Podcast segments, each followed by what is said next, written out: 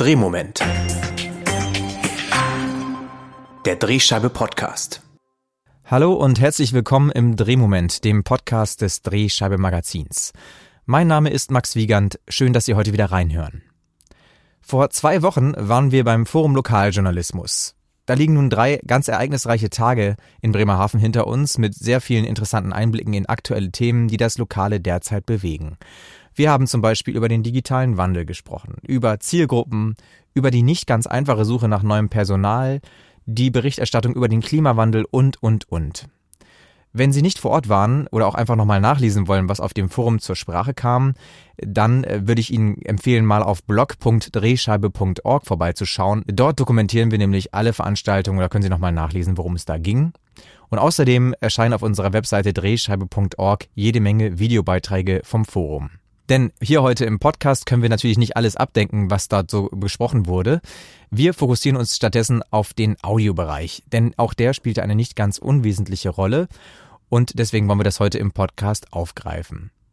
Es gab nämlich einen wirklich spannenden Input von Patrick Körting von NOZ Digital, der den Slogan Hören ist das neue Lesen in die Runde geworfen hat. Das Feedback der Kolleginnen und Kollegen hat gezeigt, dass das durchaus Eindruck hinterlassen hat und deshalb habe ich mir Patrick am Donnerstag auf dem Forum mal geschnappt, um ihm ein paar Fragen zu seiner Vision der hörbaren Tageszeitung zu stellen. Außerdem gab es natürlich, wie erhofft, ganz viele Gespräche auf dem Forum, die man so zwischen den Veranstaltungen mit den Teilnehmerinnen und Teilnehmern geführt hat. Und aus einem solchen, ja, irgendwie spontanen Gespräch hat sich auch das zweite Interview entwickelt, was ich Ihnen heute hier zeigen kann. Darin erzählt uns nämlich Uwe Renners von der Rheinpfalz von einem ganz neuen spannenden Podcast-Projekt seiner Zeitung. Und das hören wir dann also im Anschluss. Und weil alles ein bisschen schneller gehen musste als sonst und wir natürlich da inmitten der Forumsräume unterwegs waren, äh, gab es ein paar ganz kleine technische Probleme, für die ich mich schon mal entschuldigen möchte. Ich denke aber, das lässt sich ganz gut anhören. Von daher ähm, wünsche ich Ihnen jetzt einfach ganz viel Spaß und ähm, viele gute Erkenntnisse aus diesen Gesprächen. So, ich sitze jetzt hier mit Patrick Körting, Head of Audio von der NOZ Digital. Ähm, Patrick, du bist jetzt schon ziemlich gefragt hier den ganzen Tag. Du hast schon einen Vortrag gehalten. Jetzt sind wir gerade aus einem Panel gekommen, wo es eher so um Zielgruppen ging. Aber uns interessiert jetzt hier vor allen Dingen eigentlich so ein bisschen der Audiobereich. Du bist Head of Audio. Du hast da schon einiges zu erzählen. Da hast du uns auch einiges erzählt heute. Ähm, eure Audio-Unit gibt es seit 2019. Und ihr habt nicht nur in Osnabrück, sondern eben auch Hamburg, Flensburg, Schwerin, habt ihr mehrere Studios mittlerweile. Ihr seid da auch so eine Art Vorreiter im Lokalen. Äh, wieso habt ihr denn vergleichsweise so stark, so früh auch auf Audio schon gesetzt? Also ich glaube, dass äh, das auch mit der wirtschaftlichen Komponente zu tun hat. Ähm, ich habe es eben ja im Vortrag erzählt. Ich glaube, dass Audio schon das Potenzial hat, einfach ähm, auf lange, das heißt lange Sicht, so 2025 schon, ein Drittel der äh, Umsätze eines Verlagshauses zu vereinnahmen. Und wenn ich mich jetzt umgucke, ähm, auch so Veranstaltungen, ich sehe aktuell wenig Ideen, die dieses Potenzial mit sich bringen. Du hast bis jetzt im, im Werbemarkt beispielsweise, du hast Zeitungsanzeigen und du hast Webbanner. Und jetzt hast du Audiowerbung. Du hast quasi ähm, die ganzen Kunden, die du hast, kannst du nochmal aufbohren, kannst ein neues Angebot machen. Und wenn sich das dann auf lange Sicht äh, bewahrheiten wird, kannst du auch neue Zielgruppen dann darüber erreichen. So im ähm, Audiobereich genau das Gleiche. Fast jedes Haus hat ein E-Paper, eine Printzeitung, eine Website und manche noch News-Apps. In welche Richtung möchtest du noch Produkte entwickeln? Mhm. Mit einem textbasierten Produkt. Ja, dann kannst du in der Darstellungsform noch mal experimentieren. Da gibt es ja auch eine Experimente, wo du sagst, wie gestalte ich Artikel, damit die Scrolltiefe äh, höher ist und so weiter. Du bleibst aber, ich sag mal, in einem Bereich, wo Innovation irgendwann dann auch ein, ein bisschen ein Ende hat. Und ich glaube da, dass man mit der Audiowelt äh, experimentieren kann. Und die Audio-Apps, die es gibt, die sind noch furchtbar überschaubar. Mhm. Das ist ja gar nicht so super viel. Spotify, Apple, die kennt man, und dieser und Co. Absolut faszinierend finde ich YouTube als Hybrid zwischen Video und Audio. Und die sind ähm, super spannend, finde ich. Und jetzt musst du dir eine Sache vorstellen. Mit einem textbasierten Produkt, denke ich, gibt es einen einzigen Grund, warum wir alle hier noch sitzen auf dieser Konferenz ähm, und alle einen Job haben. Und das sind Routinen. Von Menschen mit einer Loyalisierung von 20, 30 Jahren, die vor allem mit einem Printprodukt ähm, auf, ja, aufgewachsen will ich das nicht sagen, aber die das beim Frühstück lesen, in der Bahn. Das ist ein hoher Gewöhnungsgrad. Und Das wird auch nicht verschwinden. Das verschwindet so lange nicht, bis sie sterben. Das klingt jetzt radikal, aber das ist eine sehr, sehr starke Bindung ähm, und auch ein Nutzerbedürfnis. Und du kannst die geilste App auf diesem Planeten bauen. Du wirst in bestimmte Routinen, also wenn du jetzt deinen Tag anguckst, wie der heute Morgen angefangen hat, dann bist du heute Morgen, gut, jetzt ist ein anderes Szenario, aber wärst du zu Hause aufgewacht, du wärst halt morgens ins Bad gegangen. Zähne geputzt, geduscht, dich fertig gemacht. Zeig mir eine App, die du da benutzen kannst, die mit Text funktioniert. Gibt es nicht. Ja. Maximal noch, wenn du äh, auf der Toilette sitzt. Aber, ähm, und ich sag mal so, der durchschnittsdeutsche Mensch verbraucht, äh, braucht 24 Minuten morgens. 24 Minuten Platz. Nutzungszeit. Wenn du da reinkommst, absolut key. Und du machst es jeden Tag. Ähm, das gleiche ist Pendeln im Auto. Textbasiertes Produkt. Also bei Fernfahrern ja, die machen das ja mit Zeitung lesen am Lenkrad, aber sonst bitte nicht. Oder auch bei denen nicht. Ähm, Und ein Riesenpart nochmal ist ähm, Hausarbeit. Das war die Hypothese, mit der wir 2019 angefangen haben. Und sie hat sich jetzt durch, ich glaube, jetzt die sechste Nutzerumfrage auch bestätigt. Und tatsächlich ist das Stärkste, äh, kann man jetzt vor Lachen abklappen, bügeln. So, das absolut Stärkste. Und ähm, ich glaube, wenn wir es schaffen, auch nur einer dieser Routinen mit einem Produkt zu besetzen, hast du die nächsten 20 Jahre Ruhe. Genau, du hast es ja im Prinzip in dieser ein bisschen zugespitzten These, Hören ist das Lesen von morgen auf den Punkt gebracht. Im Prinzip das, was du gerade erklärt hast. Da ist natürlich so, dass wir diesen Big Player Spotify haben, der eben da im Audiobereich jetzt sehr dominant wird. Die fangen jetzt an mit Nachrichtenformaten, die bringen diesen Daily Drive. Und das klingt natürlich jetzt vielleicht erstmal für Medienhäuser bedrohlich. Aber du hast ja gesagt, dass es da eben genug Platz eben auch gibt für lokale Tageszeitungen, da so reinzustoßen in so eine Lücke, die da eben noch gefüllt werden kann. Ja, also ich denke, interessant wird die Auseinandersetzung mit den klassischen äh, Vorzeigemedien Süddeutsche, FAZ, Spiegel, weil die überregional agieren. Und äh, ob du dir Google oder Spotify anguckst, die gehen in die Märkte, wo sie einen Hebel haben. Du hast im Lokalen keinen Hebel. Also welcher Psychopath würde jetzt hingehen und sagen, ich mache mal eine Lokalredaktion auf? Ich meine, wir, wir wissen ja, wie es in den Häusern aussieht. Das ist halt echt harte Arbeit. Das sind kleine Zielgruppen. Ähm, und ich sehe es aber eher andersrum. Das ist ein Riesenpotenzial. Wir sind in einem Markt, den uns keiner streitig machen wird. Vorläufig. Und da sehe ich, du hast äh, eine Content-Exklusivität. Das gilt ja für ganz viele Lokalredaktionen, was einfach schon mal super ist. Du hast eine Technologie, die erschwinglich ist. Ähm, und deswegen denke ich, dass andere, also größere Medienhäuser mehr Probleme mit so Playern haben, als es eigentlich der Lokaljournalismus haben wird. Beantwortet das die Frage so ein bisschen? Ja, genau, ja. Also dass man im Prinzip da lokale Inhalte, das wird ja auch immer wieder, sieht man ja auch, wir hatten jetzt am Anfang das Thema, da ging es darum, wie viel Vertrauen hatten jetzt äh, Menschen während der Pandemie eben in Medien und da stehen die Lokalen eben auch immer noch gut da, weil eben dieser lokale Ja. Ansatz dann doch immer noch eine Rolle spielt, na klar. Aber du hast ja im Prinzip was anderes angebracht. Du hast gesagt, eine Tageszeitung kann in Zukunft so ein bisschen was wie ein Radiosender werden. Wie meinst du das genau? Also die erste Grundvoraussetzung ist, dass du alles, was du schreibst, hörbar machst.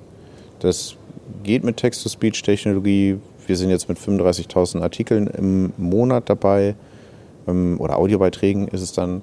Und diese Technologie, das habe ich eben auch erzählt, die wird schneller voranschreiten als ganz viele andere Technologien, die wir draußen sehen. Einfach weil alle die größten Technologiefirmen der Welt mit Amazon, Google, Apple, Microsoft gibt es auch wieder, ähm, alle sind mit dabei und arbeiten an diesen Stimmen und wollen die Vorherrschaft in diesem Markt. Und der Punkt wird kommen, Ende dieses Jahres, spätestens nächstes Jahr, dass als Nutzer du überhaupt nicht mehr unterscheiden kannst, ob da ein Mensch spricht oder eine Maschine. Sondern in dem Moment hast du die Möglichkeit, äh, qualitativ in Richtung des Radios zu kommen. Und vor allem entscheidend ist für mich, dass du das Voice Cloning hast. Das heißt, du schickst jemanden ins Studio ähm, und die Stimme wird kopiert. Das heißt, du hast die Charakteristik, du hast eine Markenbindung und auch äh, das Thema Sentiment, also Emotionen, wie transportiere ich die. Auch da wird super viel geforscht. Und wenn du das hinbekommst, wird das, ich weiß noch nicht, ob ich es gut finde, aber es wird passieren. Es ist super gruselig. Aber ähm, ab dem Zeitpunkt hast du quasi einen Redakteur oder eine Redakteurin, die ein, äh, ich sag mal, eine Audio-Zweitauswertung automatisch immer mit dabei hat. Das heißt, du hast die doppelte Arbeitskraft für ja, so gut wie kein Geld.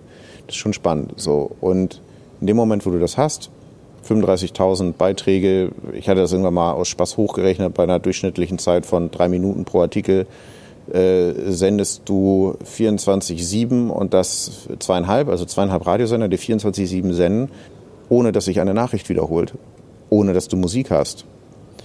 So, und wenn du jetzt noch Musik reinspeist, und du hast im Radio eine relativ klare Regel, 15 Minuten Musik, 15 Minuten Nachrichten, ähm, das hat ja auch immer mit den Aufmerksamkeitsspannen zu tun und auch den Routinen. Sitzt du im Auto, wie lange sitzt du im Auto? Da kann man sich schon viel abgucken. So, und wenn du jetzt überlegst, du bläst das Programm, was wir jetzt schon bieten, mit Musik auf und dann lässt du einfach nur die relevantesten Nachrichten sich alle 15 Minuten wiederholen. Ja, und auf einmal bist du nicht zweieinhalb Radiosender, sondern 40. So, und dann merkst du, wie viel Content die Lokalen eigentlich haben. Und auf einmal hast du ähm, eine richtige Durchschlagskraft. Das finde ich spannend. Und wir haben einen riesen Vorteil gegenüber dem Radio. Ähm, technologisch, das ja auch, was wir gebaut haben und was wir auch als Dienstleistung anbieten anderen Verlagen. Du hast eine On-Demand-Technologie.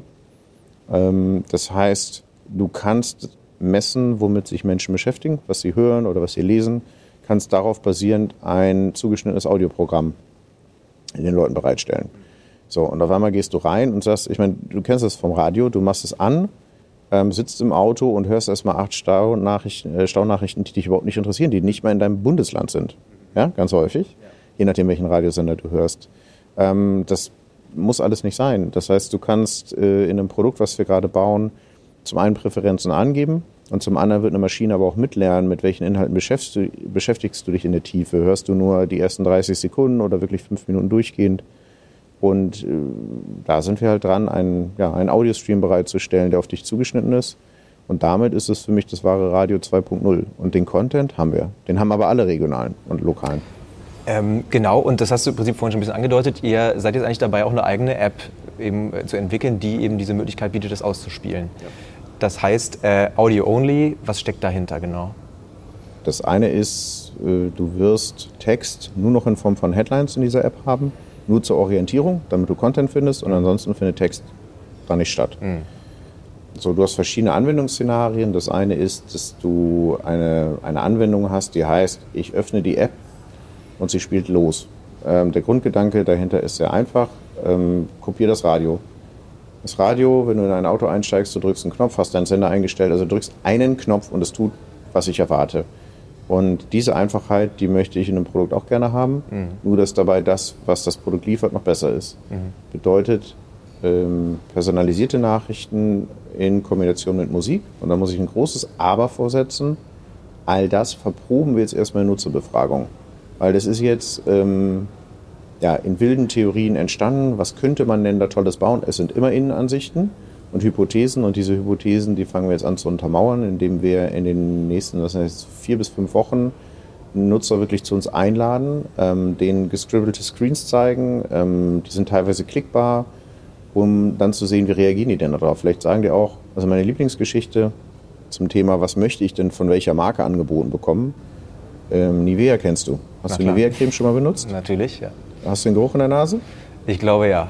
so, und Nivea hat mal eine Zahnpasta auf den Markt gebracht. Mhm. Würdest du sie benutzen? Auf gar keinen Fall, würde ich sagen.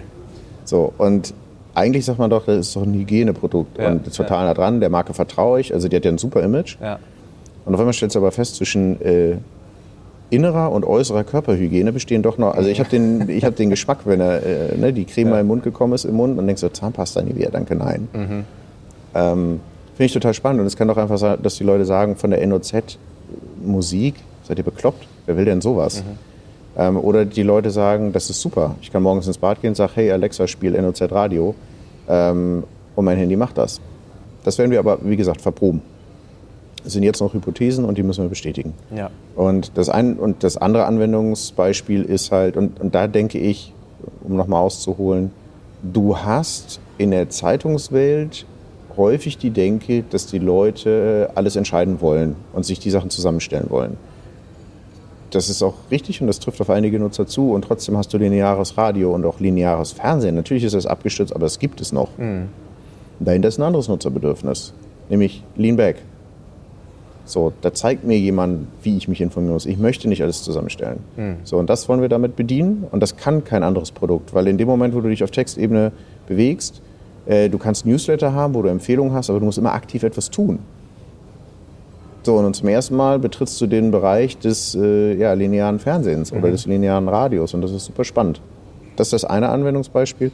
Das andere ist klassisch, ich kann, äh, wie ich das jetzt auch mache in unserer News-App, durch alle Inhalte durchgehen, kann mir die auf eine Playlist sitzen, die wird im Hintergrund runtergeladen und kann dann irgendwie ja, das Haus verlassen und ohne Internet das Zeug auch hören. Und ich denke, das dritte große Anwendungsszenario ist einfach eine, eine gute Usability für Leute, die viele Podcast-Episoden hintereinander hören. Weil das haben wir heute noch nicht. Das ist noch nicht richtig geil gelöst. Und allein dafür lohnt es sich schon, weil wir auch das Podcast-Portfolio immer weiter und weiter aus, ausbauen. Ja, gutes Stichwort. Auf der, eure Podcasts wollte ich, äh, will ich natürlich auch nochmal zu sprechen kommen. Ihr habt ja da im Prinzip schon ja, 18 eigene, hast du glaube ich gesagt, produziert mhm. im Laufe der Jahre. Was ich ganz spannend fand, dass, ihr, dass du eigentlich gesagt hast, ähm, ihr habt da auch viel ausprobiert und ihr sortiert eben auch knallhart aus, wenn was nicht funktioniert. Wenn du mal Beispiele nennen, was hat denn zum Beispiel sehr gut funktioniert, aber was hat vielleicht auch sehr schlecht funktioniert? Es hat sehr viel sehr schlecht funktioniert. Mhm mit dem Wissen heute ähm, hätte ich Podcast wahrscheinlich noch mehr Zeit gegeben, die wir frühzeitig abgesägt haben. Wir haben irgendwann, ich kann es ja gar nicht mehr sagen, also ich weiß nicht mehr, ob es korrekt ist, aber wir haben so eine random Zahl genommen wie ähm, 1000 Plays nach vier Wochen und dann ist das gut. Totaler Schwachsinn. Mhm. Also das weiß ich jetzt, aber damals, wir brauchten halt irgendwas zur Orientierung und das war irgendwie, das haben wir gesagt, gut, gucken wir uns an. Einige haben es halt nicht erfüllt und dann wurden die halt abgesägt. Und äh, ja, jetzt gucken wir auf so Ergebnisse wie ein Kinderpodcast, der im Bereich 150, 200 Plays lag, obwohl er in Print massiv eingebunden war bei einer Auflage von 400, äh, 420.000 und hat 150 Plays. Und da stehst du und sagst, okay, ich verstehe die Welt nicht mehr, weil Reichweite hatten wir eigentlich nie als Problem betrachtet. Ich persönlich, ich hätte ihn abgesägt, äh, wurde dann aber überstimmt ähm, und ich lag falsch. So anderthalb Jahre später oder jetzt zwei Jahre später ist es der erfolgreichste Podcast mit letzten Monat fast 14.000 Plays. Mhm. Wobei äh, nicht mal die Hälfte auf die aktuellen Episoden entfällt, weil wir halt Evergreen-Content produziert haben, der in fünf Jahren genauso relevant ist wie auch vor zwei Jahren. Also der Kinderpodcast ist halt, warum gibt es Seifenblasen? Das wird sich nicht ändern. So, und ähm, wir bauen halt eine riesen Audiothek auf. Wir haben jetzt 90 Episoden zu dem Thema. Das wird weiter wachsen und theoretisch könnten wir auch aufhören zu publizieren und wir würden weiter steigende Nutzerzahlen haben. Und das ist eine, eine völlig andere Denke. Ähm, von daher muss ich das ein bisschen ja, revidieren. Ich glaube, was man, man, wir können mittlerweile schon so Rezepte nennen, was einen guten Podcast ausmacht oder wo man dann auf jeden Fall dranbleiben soll, auch wenn es am Anfang hakt. Im Panel wurde das hier eben von ganz vielen bestätigt, egal bei welchen redaktionellen Produkten, du brauchst jemanden, der dafür brennt, mhm. der richtig Bock hat. Das ist auf jeden Fall ein Schlüssel. So jemand, dem man dann auch zuhören möchte, bitte. Also die Stimme ist ja auch nicht ganz verkehrt. Und mach dir vorher Gedanken, wen du erreichen willst und ob es überhaupt ein Bedürfnis gibt oder ob du einfach nur dein Hobby zum Beruf machen möchtest. Und äh, das ist auch so ein Klassiker im Journalismus. Man weiß über irgendwas Bescheid und dann denkt man, die Welt will das wissen. Und das stimmt halt nicht. Also sich einmal über die Zielgruppe Gedanken machen, und welche Motivation hat die und daraufhin halt auch so einen Podcast zu designen. Und wir haben jetzt festgestellt, also Kindercontent funktioniert hervorragend. Wir haben festgestellt, True Crime, große Überraschung, aber regional mit nationaler Stahlkraft und on top, wenn du dann noch ein schwebendes Gerichtsverfahren hast, das heißt, du kannst Nachdreher machen, kannst das in Print nachziehen ähm, oder ist ein aktuelles Interesse einfach da, dann hast du so aktuell das absolute Erfolgsrezept. So, und das ja, kann man über ein Jahr auswerten, vielleicht auch noch anderthalb. Und ähm, wir haben zwei, drei andere Podcasts, die wirst du fünf, sechs, sieben Jahre auswerten. Ähm, und, und jetzt relativiert sich das sehr, wenn du halt sagst, ein Podcast kostet dich 25.000 Euro in der Erstellung. Ja, weil Stand heute gehen wir alle davon aus, naja, in einer Woche muss ich das ja gerechnet haben. Und wenn nicht, was ein Flop. Und das stimmt halt nicht in dem Bereich. Ja. Ja, super. Ähm, vielen Dank, dass du heute hier mit uns ein bisschen gequatscht hast. Und dann wünsche ich dir auf jeden Fall noch ein schönes Forum. Wünsche ich dir auch. Vielen Dank. Also, es geht ganz deutlich beim Podcast machen auch darum, dass man eine Person im Haus hat, die richtig Bock hat auf ein Thema oder auf das Medium generell, wie Patrick gerade gesagt hat. Und so war es auch bei der Rheinpfalz. Ein neues Podcast-Projekt ist entstanden, weil sich auch eine Kollegin da sehr reingehangen hat. Das erzählt jetzt aber Uwe Renners. Jetzt sitze ich hier mit Uwe Renners, äh, dem stellvertretenden Chefredakteur der Rheinpfalz. Und das ist jetzt eigentlich so eine Begegnung, die man sich, also zumindest wir als Redaktion der Drehscheibe, uns immer erhoffen auf dem Forum, weil das relativ spontan entstanden ist. Gestern hat mir nämlich mein Redaktionsleiter Stefan Wörner erzählt, dass ihm Uwe Renners erzählt hat, dass ein ganz neues ähm, Podcast-Projekt jetzt erscheint. Es erscheint sogar am heutigen Tag, dem 19. Mai. Und darüber würde ich jetzt gerne ein bisschen mit Ihnen sprechen. Erstmal schön, dass Sie hier heute sich die Zeit nehmen. Hallo. Was ist denn das genau für ein Projekt? Ähm, wir haben heute äh, einen siebenteiligen Podcast zur, zur Rammstein-Katastrophe äh, auf den Markt gebracht. Ist auf allen gängigen Plattformen zu hören, auf rheinpfalz.de, aber auch auf Spotify, Apple etc. Und ähm, da beschäftigen wir uns mit der Katastrophe von Rammstein, die schon weit über 30 Jahre her ist. Es war 1988. Da war eine Flugshow auf der Airbase in Rammstein. Ähm, da sind äh, bei einem Flugmanöver, das nannte sich äh, das durchstochene Herz, äh, sind äh, zwei Maschinen kollidiert, drei sind abgestürzt. Es gab äh, über 70 Tote, viele hunderte Verletzte und das hat jetzt eine Kollegin über ein Jahr recherchiert, hat mit Opfern gesprochen, Hinterbliebenen, ähm, mit ehemaligen Politikern, Ministerpräsident äh, Bernhard Vogel und so weiter. Und daraus ist dieser Podcast entstanden und ähm, also ich habe ihn schon gehört und ich muss echt sagen, ich habe Gänsehaut bekommen. Also ich glaube, das ist für uns auch mal ein Meilenstein. Ja. Nun sind ja so, ähm, also das gibt es ja schon öfter mal, dass man auch jetzt für Print zum Beispiel online textbasiert, jetzt sage ich mal, viel recherchiert. Aber beim Podcast ist ja dann auch spannend, wie wird das dann eigentlich erzählt? Machen Sie das mit O-Tönen oder machen Sie das, ähm, wie läuft das genau? Wie kann man sich das vorstellen? Ja, also das hat mit Text gar nichts mehr zu tun. Ja, ähm, wir berichten zwar auch in der gedruckten Ausgabe dann darüber und machen da auch eine kleine Serie über das Unglück, aber die Produktion von so einem Podcast äh, mit O-Tönen, mit Musik, äh, mit, äh, also wir haben O-Töne uns besorgt von dem Unglück selbst, äh, die da eingespielt werden. Das hat, sag ich mal, nochmal eine ganz andere Emotionalität als, äh, als ein reiner Text. Mhm. Gab es da irgendwie Vorbilder? Haben die sowas in der Form schon mal gemacht? Also ich höre viel Podcasts ja. und ich habe zum Beispiel ähm, das Love Parade äh, Unglück mir an, angehört, da gibt's einen Podcast. Oder ähm, also ich sag mal, es gibt ja mittlerweile so viele auch äh, Podcasts, die bestimmte Geschichten erzählen und nicht irgendwie jetzt jede Woche wieder ein anderes Thema haben. Mhm. Und äh, da gibt's mittlerweile so tolle Sachen. Und dann haben wir gesagt, komm, das wollen wir jetzt einfach mal ausprobieren, mal so eine Produktion zu machen, mhm. die abgeschlossen ist in sich, ja, wo wir eine Geschichte im Prinzip, also ein Ereignis uns nehmen und das erzählen. Und da haben wir überlegt für die Falls, ja, sag mal, was, was kommt da in Frage? Und da war irgendwie sofort klar, das ist diese Katastrophe von Rammstein, weil da hat jeder in der Pfalz eine Beziehung dazu. Ja, da waren 300.000 Menschen damals äh, auf dem auf der Airbase, als es passiert ist. Das ist einfach äh, ein Ereignis, das auch 30 Jahre später. Also wenn man einen Pfälzer anspricht, der sag ich mal irgendwie 40 ist, äh, der weiß sofort. Also da kann jeder was mit anfangen. Das ist so ein großes Ereignis gewesen. Das ist, äh, sag mal, dass man die die die Zielgruppe geht wirklich gleich mal vom vom damals vielleicht sechsjährigen, der mit seinem Vater da war, bis zum Senior, der halt heute sag ich mal, 90 oder 80 ist und, äh, und damals dabei war, ja, auch äh, mit, mit seinem Sohn. Und ähm, viele der Opfer die heute noch äh, unter den Folgen äh, leiden. Es hat äh, danach im Rettungswesen und so viele Veränderungen gegeben, weil da aus der Katastrophe hat man extrem viel gelernt. Äh, es gab äh, danach ist ganz viel entstanden, auch was ähm, Opferbetreuung angeht und solche Dinge. Da war Rammstein ähm, ja Maß maßgeblich für die Weiterentwicklung in, in diesen Bereichen für ganz Deutschland.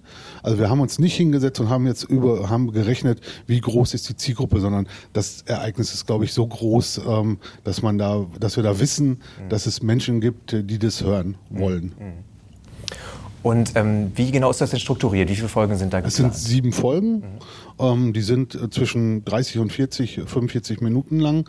Und ähm, äh, strukturiert ist es, dass die Kollegin es unterteilt hat, äh, zum Beispiel in Opferbetreuung, in, äh, in, die, in das Unglück selbst, ja, was ist da passiert an dem Tag, wie haben dann die Rettungskräfte reagiert, ja, das ist so, ich sag mal, da, das kann man sich heute gar nicht mehr vorstellen, ja, da sind, die, die, die Leute lagen da, ja, waren äh, verbrannt äh, und man hat einfach alles sofort versucht, die Amerikaner haben damals versucht, alles sofort in irgendwelche Krankenhäuser zu schaffen. Ja. Und was ist dann passiert? Dann lagen die halt in den Gängen der Krankenhäuser und konnten nicht behandelt werden, weil es gar nicht so genug äh, Rettungskräfte gab, die sich Ärzte gab, die sich um die gekümmert haben und so. Und da hat sie versucht, das zu unterteilen, ja, dann auch in die politische Schiene, ja, was ist, sag ich mal, wie hat die Politik äh, reagiert und so, dass am Ende, sag ich mal, ein rundes Bild äh, äh von von der von dem Tag, aber auch von den ganzen 30 Jahren oder 33 Jahren danach äh, entstanden ist. Mhm.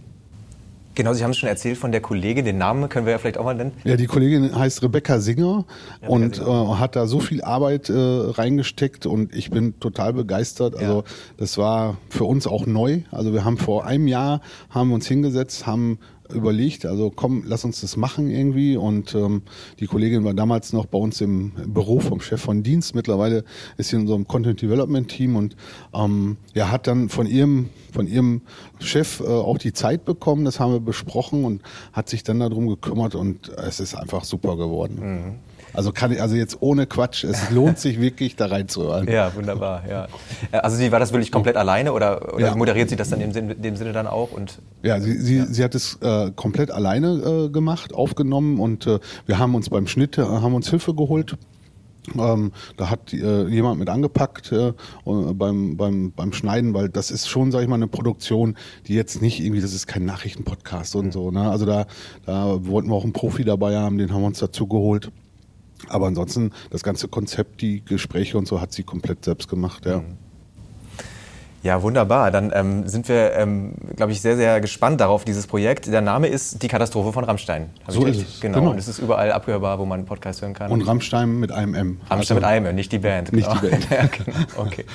Ja, wunderbar, Herr Rennes. Dann vielen, vielen Dank äh, für diese kurze An-Teaserung An, äh, sozusagen von dem Projekt und wir hören auf jeden Fall rein. Vielen Dank. Ich wünsche Ihnen noch ein schönes Forum dann auf jeden Fall. Auch so. Danke. Danke das war also unser kleiner Rückblick aufs Forum Lokaljournalismus in Bremerhaven 2022 aus Audioperspektive. Ich denke, es wird schön deutlich, ja, was da so für neue Impulse dann auch kommen und eben auch ja für konkrete Projekte eben mal so die Runde machen im Gespräch. Dann ähm, schauen Sie doch mal in die Shownotes rein, wenn Sie sich den Podcast der Rheinpfalz anhören wollen. Den werde ich dort verlinken, genauso wie auch zu unserem Blog, wo Sie eben die Dokumentation zu allen weiteren Veranstaltungen vom Forum finden werden. Und natürlich äh, verlinke ich auch zur aktuellen Ausgabe der Drehscheibe. Dann vielen Dank fürs Zuhören, bleiben Sie lokal und bis zum nächsten Mal im Drehmoment.